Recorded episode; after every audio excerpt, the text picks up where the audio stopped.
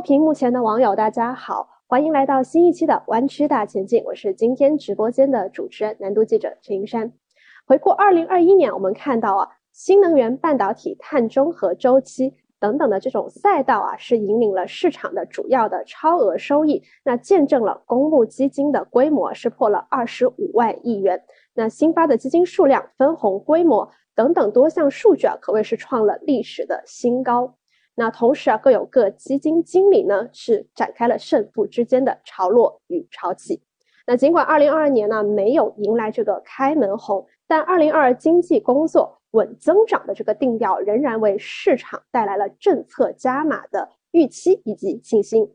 那开年以来的热门赛道回调呢，也是深受了各界的关注。在资本市场迎来新起点之际，二零二的主旋律又会是怎么样的呢？那南都湾区大前进啊，接下来将推出系列的这个连线直播，联系我们的专家学者、企业高管、证券创投基金等等的这种各界人士啊，啊，从赛道解读、投资方向以及市场新潜力等等的角度呢，去洞见二零二湾区资本的开局。那么接下来，我们也非常荣幸的邀请到了我们博士基金首席市场策略分析师陈奥奥总。那对二零二的赛道机会啊，进行一个新的一个解读，洞见二零二谁会是新的市场王者？那首先，奥总跟我们镜头前的网友打一个招呼。嗯，嗨，各位网友们，大家呃好，非常开心哈，能够有这样一个机会，可以跟大家通过直播的方式来聊一聊关于基金投资的相关话题。我是博时基金的陈奥，欢迎奥总。嗯。那话不多说啊，我们接下来就开启我们今天的这个正式的话题探讨了。那先来回答我们第一个问题哦，大家其实也注意到，与二零二一年的这个开门红相比啊，今年年初国内基金的市场呢，可能就会稍微显得有一些冷清了。那事实上，基金走势不佳的这一个情况也持续了有一段时间呢。那其实也有数据显示，说到二零。二一的年的这个全年呢，国内公募基金平均的收益率啊，约为百分之五，那较二零二零年的同期啊，是整整下降了百分之二十五。那全国基金投资者中呢，有超过一半的这个全年收益率啊是负数。那在您看来，去如何解读这个现象啊？接下来就是有哪些值得关注的情况，以及投资者比较重要，就是怎么去应对。那我们先请我们的奥总给我们做一个分析和解读。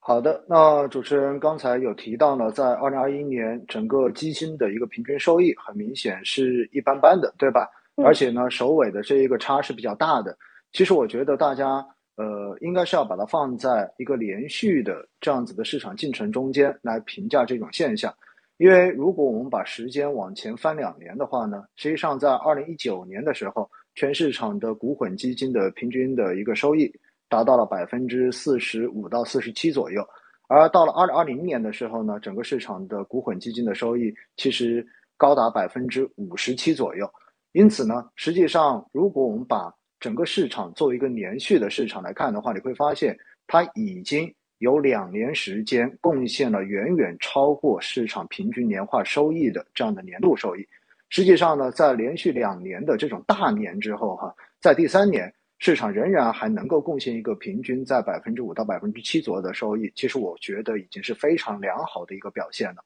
只不过呢，呃，我们知道，任何的市场也不可能一条直线的往上涨，尤其是在短期之内出现了这种大幅上涨之后呢，其实慢慢的有很多的板块跟行业很有可能出现了这样子的交易拥堵，包括估值虚高这样的情况。那在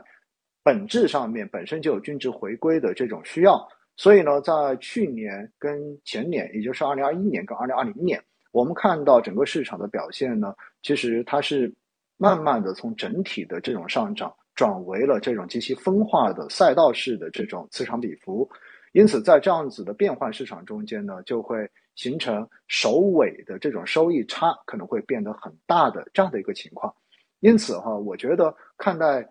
这个问题呢，大家不能够单单的把某一个年份拿出来来评价说它为什么会这样子，而是应该要联系，就是在过去的市场，它到底连续的在发生这些什么样的变化？我觉得这样子理解起来的话呢，可能大家就会对于去年的这种表现，甚至于对于今年市场的这种表现，心里面会显得更有底一些。主持人，嗯，谢谢。那刚刚奥总也提到了，我们要用一个比较长线啊、连续周期的这样一个思维，而不仅仅是一个直线的去观察啊每一轮的这样的一个走势。那接下来的下一个问题呢，也是跟这个问题啊相联动的。就由于市场近期这个短期的这个波动啊，其实也确实看到了基金有一些较大幅度的回撤。那么对于呃今年的这个资本市场，尤其是基金产品方面的理财预期呢，呃，可不可以也给我们的投资者啊提一些这种建议啊？因为刚刚也提到了说这个基金的赚钱效应，那投资者是不是？哎，应该要降低一些心理预期啊！今年的投资风格是不是以稳健为主呢？敖总，嗯，好好的，主持人。那其实我觉得哈，今年肯定大家要把预期稍微的往下降一降，或者说在某种程度上面，不是说把它降到比平时更低，而是说要把对于基金投资的这种收益预期回让它回归到一个正常的这样的数字上面。为什么我会这样讲呢？实际上，从中国公募基金哈，就是九八年有新的公募基金公司成立以来，那么到现在呢，基本上的这种偏股型的呃基金，平均的年化收益呢，大概是在百分之十六的上下。所以呢，这样的一个值其实已经是非常好的一个值了。那在二零一九年，刚才我说过，平均收益就是股份股份基金可能有百分之四十多，然后二零二零年有百分之五十多，这种本来在历史上面都是不多见的，它是比较反常的。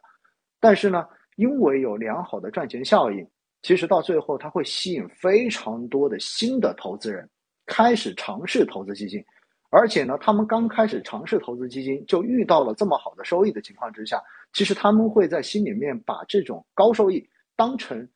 市场上面默认的一种预期收益，我觉得这其实是一个非常呃值得大家去关注的事情，因为这会造成很大的风险。实际上呢，我们知道，好像大家经常谈到的说股神巴菲特，巴菲特其实在过去的这几十年中间，基本上的平均年化收益也就是百分之十几到百分之二十之间这样的一个水平。所以呢，我觉得哈，对于今年的一个基金的投资的收益预期。大家首先应该让它回归到一个正常的预期范围值，也就不要认为，呃，一年买个基金能够有个百分之四五十的回报，这是一个正常的回报，这肯定是不正常的回报啊，这是太高了。说实话，那回过头来，那到底多少比较合适呢？那是不是百分之十几就已经非常好了？确实是这样子的。我经常会跟我身边很多的朋友分享，我说对于我自己来讲，我可能觉得每年百分之七到百分之八的回报就是一个非常。让我能够满意的回报了，为什么呢？因为我们经常会说到投资理财是一个很长期的事情，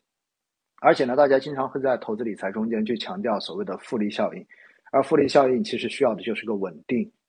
非常稳定的这样长期的回报。所以，如果能够保持一个百分之十上下的年化收益，其实已经是一个长期下来非常高的一个收益水平了。而对于今年的市场而言呢，因为去年股混基金的平均收益只有百分之。应该是百分之五点多哈，大概是这样的一个水平。那今年开年之后，我们看到，呃，去年比较好的成长板块是出现了超过百分之十五左右的这样的一个下调的，而且的话呢，去年大家都非常喜欢的热门的新能源板块也出现了超过百分之十几的这种回调。所以在这样的情况之下呢，如果大家不做调仓的话，可能对于今年的这种收益，站在目前这个角度来说的话，所有人。应该都会不自觉的已经把收益预期在下调了。我觉得这其实就是一种市场真实的风险教育哈。但是回过头来呢，你也会发现，今年其实从应该是从从去年的年底以来到现在，应该偏价值的，就是低估值的这些板块，很明显它的走势是相比成长要强很多的。那么如果大家有去配置相关的这种基金的话，你会发现其实今年的收益还不错，至少你不会亏钱，而且甚至于还有。百分之几的这样的一个上涨的幅度，其实这就说明什么呢？说明今年哈，可能大家的配置更加均衡一些，也许是一个更加明智的选择。因为过去两年是属于赛道股的天下，而今年其实这种风格的轮换跟估值的这一种切估值的这种下修，可能让很多人都觉得措手不及。但实际上呢，这样的事情在二零二一年的三月份，也就是去年过完年之后。当时的白酒为代表的消费已经出现过一次了，而今年开年之后到现在，实际上成长股只不过重复了去年同样的故事而已。主持人，嗯，谢谢谢谢奥总。那刚刚奥总也提到了，其实整体来说，这个心理的这个预期其实只是一个回到了一个正常值的这样的一个过程。嗯，那嗯嗯，那接下来与这个问题相关的，其实刚刚也多多少少提到了关于这个投资配置上面啊。那其实可以看到，二零二二年 A 股呢是迎来了一个惨淡的这个开年的行情啊，基本上算是延续了二零二一年十一月中下旬之后的这样的一个下跌走势。那股市的下跌啊，自然可能也会累积到基金净值会遭到一些啊重挫。那部分的主题基金啊，包括我们说这种赛道型的这种基金的这种净值的回撤现象，还是非常值得呃关注。包括我觉得网友。可能大家也会注意到这个现象。那与股债关联性较低的这种公募 REITs 呢，它的持续算是走出一个哎独立的一个行情。那其实，在您看来，A 股震荡行情是否将延续？那二零二二年这个基金的投资的主旋律是什么？应该采取怎样的策略去投资？刚刚奥总多多少少也提到一些，可能这个我们再需要您再详细给大家分享一下。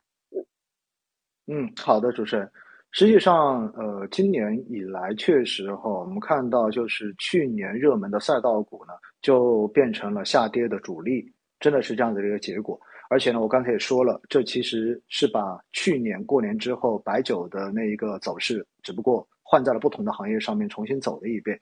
这里就说明什么问题呢？首先第一点哈，市场出现极其分化的这种走势行情。呃，本身它所体现的就是市场的这种增量资金可能不如以往全面上涨的时候那么多。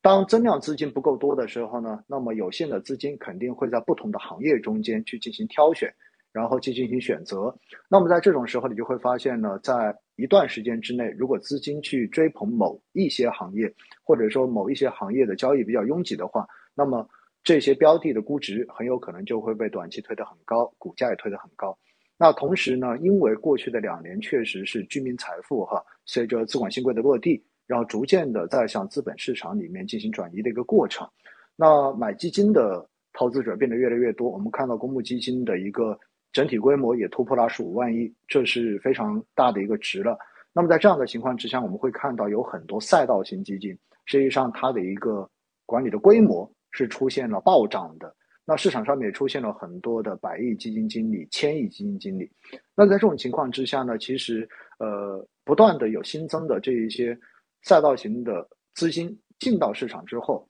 那回过头来又会进一步推高赛道型基金本身的一个重点持仓的这些行业的股票，尤其是龙头股票。这样的话，就在短时间之内，它会造成赛道股的这一种暴涨。而且的话呢，有时候这个涨幅会比该涨的话，我们经常会说会比该涨的要涨得更多一些。那当这种事情出现之后呢，我们知道它是不可能长期持续的，因为毕竟在市场中间永远都是有均值回归的。我们说，不管哪个赛道特别的好，你说它未来的十年、二十年都会有很大的增长空间。但是如果你用一年时间或者用半年时间把未来十年的这个涨幅都涨完之后，那最终的结果一定是会下修的。一定是会下调的，所以的话呢，我们经常会说到哈，对于很多投资者来说，可能大家要有这样的一种心理的预期，那就是再好的赛道也不可能一条直线的往上涨，再高景气的这种行业，它其实也是一个不断的震荡往上的这样的一个过程。所以呢，赛道股在今年的，尤其是今年年初以来的这种下跌，我觉得只是一个正常的均值回归的结果而已。实际上呢，我们看了一下，就是相关行业的这种估值分位的一个水平哈，你会发现，哪怕像新能源这样的行业，新能源车这样的行业，经过了今年一月份到现在的这种百分之十几的下调之后，实际上它的一个不管是五年的估值分位，还是两年的估值分位，仍然是处在历史的这种高位上面的。哪怕它调了十几之后，它的现在的估值也不能说便宜，但是呢，整体。因为这种情绪所带来的，就是大家整体似乎看上去系统性的这种下调，最终呢，我们看到的就是，如果以两年分位来看的话，现在绝大多数的指数目前的一个位置都处在一个相对偏低的位置，但是如果把它放到五年左右的一个估值分位来看呢，基本上现在 A 股的估值，只能说它处在一个比较中性偏低的位置。不能说它已经很贵，但是它的现在的投资性价比肯定是已经凸显出来了。所以呢，我觉得哈，大家在于今年，就是对于赛道股的这一种选择，赛道基金的这种选择上面呢，我还是要给大家提几个醒。那第一的话呢，就是赛道基金，它是很容易在风口上面出现非常快的这种净值的增长，也就是创造出很快的这种赚钱效应。而如果赚钱效应出现之后呢，在市场上面就很容易吸引对投资不那么了解的投资者的话呢，去进行追捧，就像以前追股票一样。而当这种资金大量涌入的时候，它其实是会去加剧整个呃重仓股，就是这一些赛道型基金所持的这些重仓股的股价的这种上升的。所以呢，这是一个正向的反馈过程。但是当整个市场的均值回归出现的时候，你会发现其实它的这个负向反馈也会特别的明显。因此的话呢，投赛道的基金，我一直都说它的门槛实际上是会要更高一些，因为我们需要对于相关行业主题、相关行业未来的发展有一定的了解、有一定的信心，你才有可能真正的能够去持有下去。否则的话，大概率可能都会变成追涨杀跌，这在赛道基金上面会体现的特别的明显。那么第二个呢，就是我还是建议哈，就是如果大家对于赛道型基金真的很看好的话，你也觉得有信心的话呢，尽可能还是通过分批定投的方式来介入，这样的话，通过分批建仓的方式呢，来降低赛道股风口与非风口这种估值切换的过程中间，行业轮换的过程中间所产生的这种高波动，来降低大家的这一种在市场下跌情况之下所承受的这种心理压力。我觉得这可能是大家能够长期持有、最终赚钱非常重要的一点。然后另外呢，就刚才主持人有提到瑞慈基金，瑞慈基金为什么会跟呃股市跟债市感觉它的相关性不大呢？因为确实，因为瑞慈基金呢，它是呃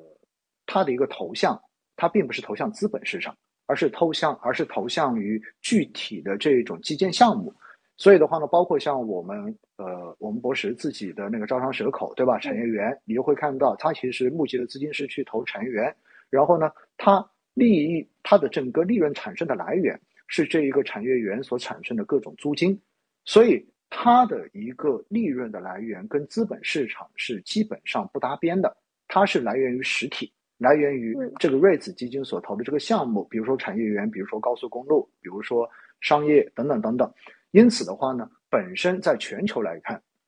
瑞子基金就是一类非常好的资产配置的产品，因为它跟股跟债的相关性都不大，而在资产配置中间，相关系数越小的这样子的资产配在一起的话，才能够起到更好的分散风险的作用。所以刚才主持人讲到瑞子哈，我觉得大家其实未来也可以多去关注一下瑞子，因为毕竟我们现在的房地产市场也慢慢的从增量市场逐渐的向存量市场的这种转化。所以未来瑞慈的这个空间，我个人觉得哈，应该它未来的这种发展空间还是蛮大的。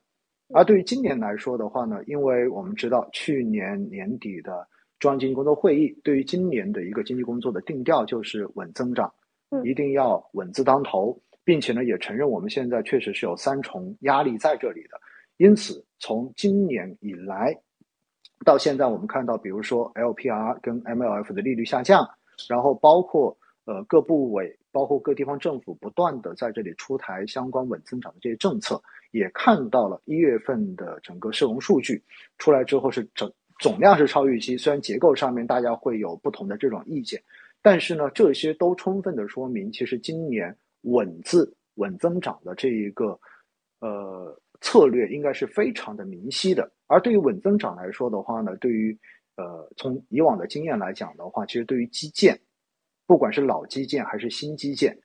整体的这一个促进是非常明显的。因为到最后，我们说，呃，你要拉动整个经济的发展，无外乎就是呃三大需求嘛：出口、消费跟投资。那现在出口跟消费可能都承受比较大的压力，那这个时候投资中间可能更重要的还是基建这一块的一个投资。房地产的话呢，呃，虽然在过往是。我们经济遇到困难的时候，一般都会是一个比较重要的一个促进的抓手。但是，因为我们现在坚持房住不炒，所以对房地产的过分的放开，可能没有办法去预期。但是呢，相对去年跟前几年而言的话，整个房地产的这个边际上面多多少少应该也会有一些回暖。所以呢，站在这些层面上面，我们就可以看到哈，实际上过去两年一直不被大家关注的这些低估值的周期板块，也就是我们说的大，通常说的大盘价值，也许在今年会有比较好的这种估值修复的机会。那等到高景气的像新能源为代表的成长板块调整到一定阶段的时候呢，那么。同样的，它的这种投资性价比也会重新的被市场所接纳，毕竟这代表着未来中国的方向。所以对于今年来讲的话呢，应该说在前段，当整个经济还没有一个明显的就是一个增长的复苏的情况之下呢，我个人觉得就是偏价值的这一些周期的板块。整体的可能这种投资的机会是存在的，估值修复，然后等到经济稳下来，然后相关的这一些条件都明确之后，并且的话呢，整个估值调整到一个合理的范围之后，其实未来成长仍然还是有机会的。所以呢，整体来说，我建议大家今年应该是要相对均衡的一个配置的。主持人，嗯，好，谢谢谢谢奥总。刚刚奥总也提到，当下整一个投资市场的一个反应啊，还是一个比较。啊，分化的一个阶段，其实背后也是透露出这个逻辑，资金量可能还是稍显不足。那在这个情况下面，啊，奥总也特别提到了说，那我们要关注一些，比如说像 REITs 也是还不错的这样的一些配置，以及还有一些低估值的这种周期的板块，也是可以去考虑的。那未来成长型的这样的一些基金啊，还是会有它的一些。哎，可以关注的空间。那就着这个话题啊，我们就刚刚也提到了，呃，关于我们这个热门赛道。对，那其实难以忽视是年初的时候，热门赛道是出现了一部分的这个回调。那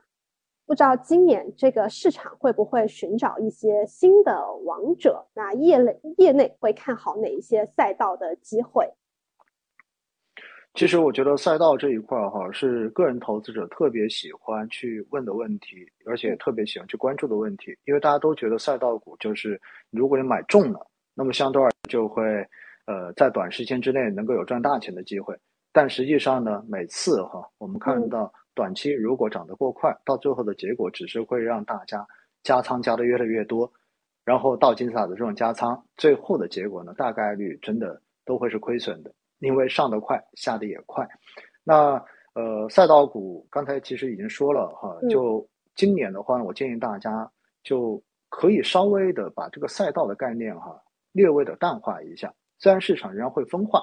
那这个分化呢可能会跟过去两年的分化有些不一样。什么意思呢？就在过去两年，如果基金中间只要带新能源三个字，可能大家都会发现它表现不错，不管它是光电、清洁能源这一些，还是说是。呃，新能源车也不管是新能源车的上游跟下游，可能都不错。但是呢，随着整个市场的逐渐成熟，那未来在新能源整个板块中间，我们以新能源为代表哈，在整个板块中间，你会发现它内部的分化可能会变得越来越突出一些，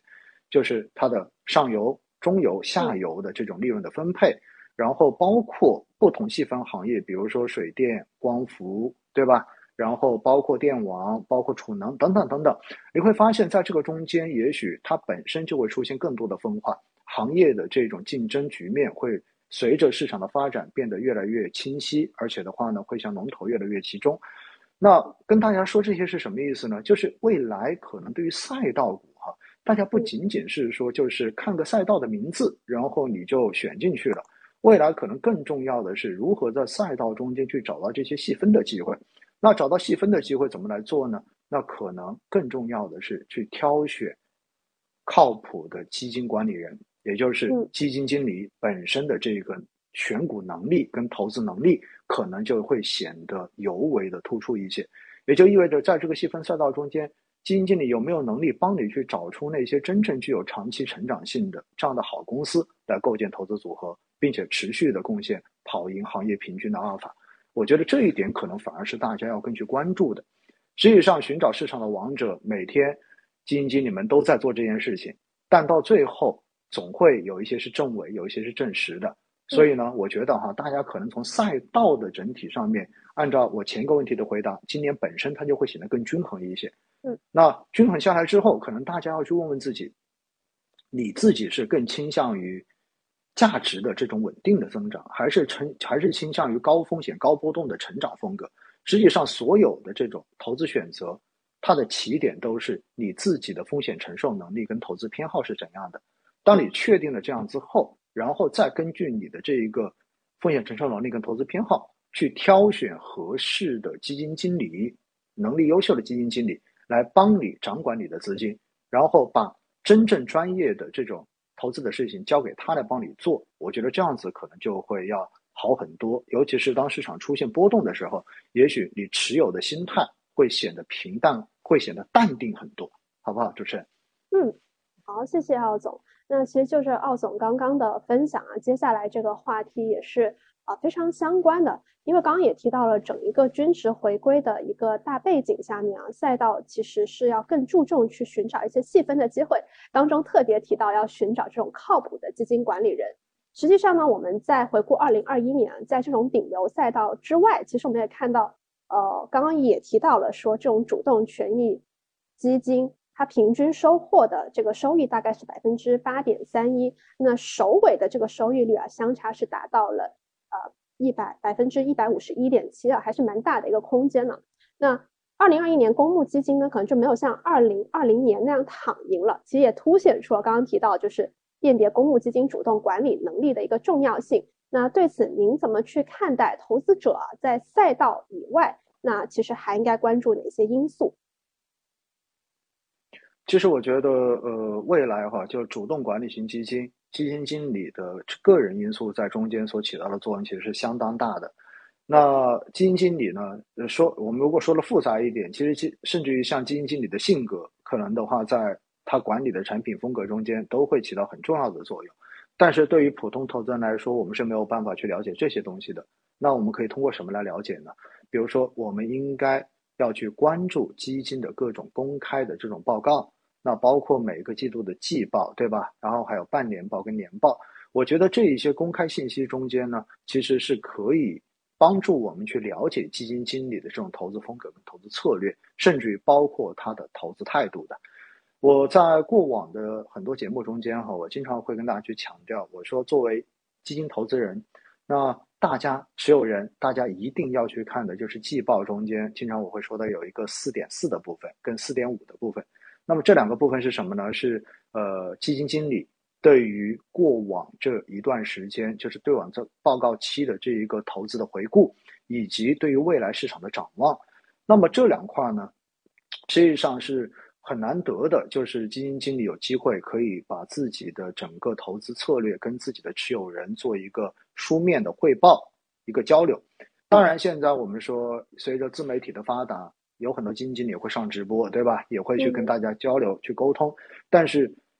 实际上真正把它写下来的东西，往往是更加值得大家去重视的东西。那在这些呃内容中间呢，我们就可以看到基金经理是怎么去回顾在过去的这一个周期之内，他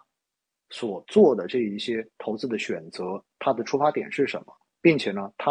认为市场的变化跟他自己所跟他自己所坚持的投资策略之间是否出现了偏差，然后他对于未来他是怎样看的，他自己会选择什么样的方式去进行投资。那当你们看到这些之后，当投资人看到这些之后的话呢，其实就可以去跟自己的这一个投资的想法进行一个匹配度的一个衡量，就是哎，我的钱放进去是不是我就希望他这么帮我投？如果他不是。我希望的那个方向，那我该换就换了。其实季报中间的这部分是非常非常重要的，所以我建议大家一定要去关注这个事情。但是呢，我们也看到有些基金经理季报特别不用心，可能的话你会发现他一年之间的一二三四季度的话呢，都是一模一样的话，只不过把那一个一季度、二季度、三季度、四季度这四个字改一下而已。那么这样子的呃季报写出来，我们一般说不能说这个经纪人的能力一定不行。但是至少体现出的就是他对于投资人的这一种重视的程度，我我个人觉得这是要大家要去注意的东西，因为毕竟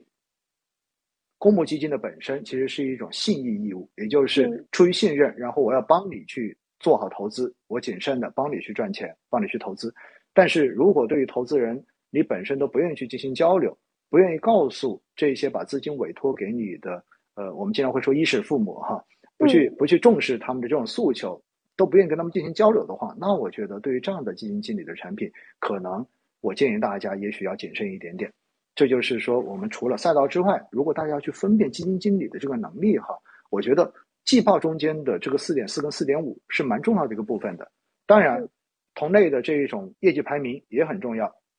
但业绩排名呢，就特别提醒大家，千万不要看过于短的业绩排名。比如说，你看个一年的业绩排名，或者说看个，甚至于我觉得三仅看三年的业绩排名可能都是不够的。我们还是需要看一个更长的业绩排名，因为我们的投资从一开始做的时候，也许就要设定为它不是一锤子买卖，然后在短期之内做完之后我就撤的，而是一个长期的选择。站在我自己的角度呢，我可能会比较偏好于就是。呃，五年以上的这种排名一直都非常的优秀的这样的基金经理，那么他们的产品可能我更愿意去选择一些。主持人，嗯，好，刚刚我们的奥总提了，给网友提了两个这个特别关注的地方啊，第一个就是对于基金管理人他们写下来这种季报啊，写下来的东西要仔细去斟酌去看。那第二个呢，就是这种业绩排名，去看长期以上的、五年以上的，哎，还表现不错，那就值得大家啊继续关注了。那。最后回到一个话题啊，就是希望对二零二二年的这样的一个投资啊进行一个展望。市场的这个整体估值在二零二二年会是一个什么样的一个趋势呢？投资方向啊，到底有哪些值得关注？那在这一块呢，我们先邀请我们的奥总给我们的网友啊做一个分享。嗯，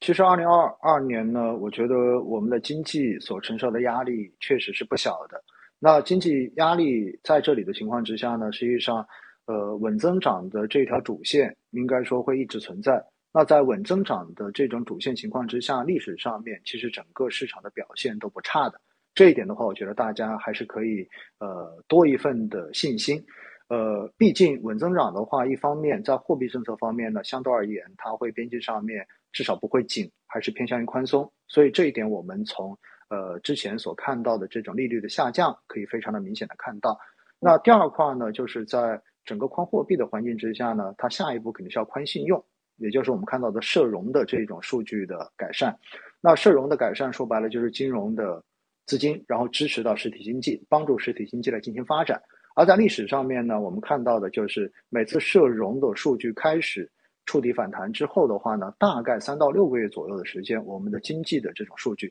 就会开始出现改善，也就是所谓的政策底，然后到整个市呃到经济底的这个过程大概是三到六个月，而且的话呢，呃历史上面的市场底，也就是我们说的这个股市的这个底，一般呢就出现在这两个底的中间，因此呢，我们可以呃对于就是虽然今年的开年我们看到市场的表现确实是一般，但是我们看到了一些非常好的信号，比如说社融已经开始有超预期的这种回升了。那么这个时候呢，我们其实对于未来的这一个市场，呃，什么时候能够磨底成功啊，磨底结束，我觉得大家还是可以稍微的抱呃更乐观的一个态度吧。所以我整体来说，对于今年的投资并不是很悲观，并不是很悲观，我还是比较乐观的。那只不过呢，就像前面所回答大家讲的一样，我们要把预期可能稍微的往下降一降，就是对于投资，对于基金投资的这一种回报的预期，我们心里面要有一个比较理性的这种判断。像一九年跟二零年的那一种百分之四五十的这种年化回报，其实是很难持续的。我希望大家能够了解这一点。那在呃基金的选择上面呢，就像我前面所讲的一样，第一的话呢，我建议大家就是首先分辨出自己你更喜欢的这一种投资的风格是什么风格。然后的话呢，呃，可以的话，我觉得哈，建议大家还是尽量选择宽赛道的这种基金，也就是。让基金经理帮你在不同的赛道中间去进行行业的平衡，去进行这样的资产配置。而对于赛道型基金呢，因为确实它的这种特性，就是在风口上的时候，它会短期创造出非常好的赚钱效应，但是风口过之后，它的这种回调也会远远超过一般的宽赛道基金。所以呢，在这样的情况之下，对于赛道型的基金，我建议大家还是要。在投资之前，再多问问自己，你对这个行业是否真正的有这种长期的信心、信仰在？有的话，OK，我们再去选择；否则，我都建议大家可能谨慎一点点，尤其是赛道型基金，一定不能追高。反而在赛道型基金，如果你真的很看好的话，在赛道型基金回调到一定程度，你自己觉得哎，相比之前的性价比更高的更高了之后，那么这个时候呢，采用分批定投的方式，然后去进行这样子的风险分散，然后长期的持有，等到未来它回升的时候，然后达到止盈线再进行赎回，我个人觉得可能是更值得推荐的方法。主持人，嗯，好。谢谢谢谢，那相信啊，屏幕前的网友啊，听完我们这一期的节目之后呢，多多少少对二零二二的期待啊，是不是更有信心呢？那我们下一期弯曲大前景再与大家见面，拜拜。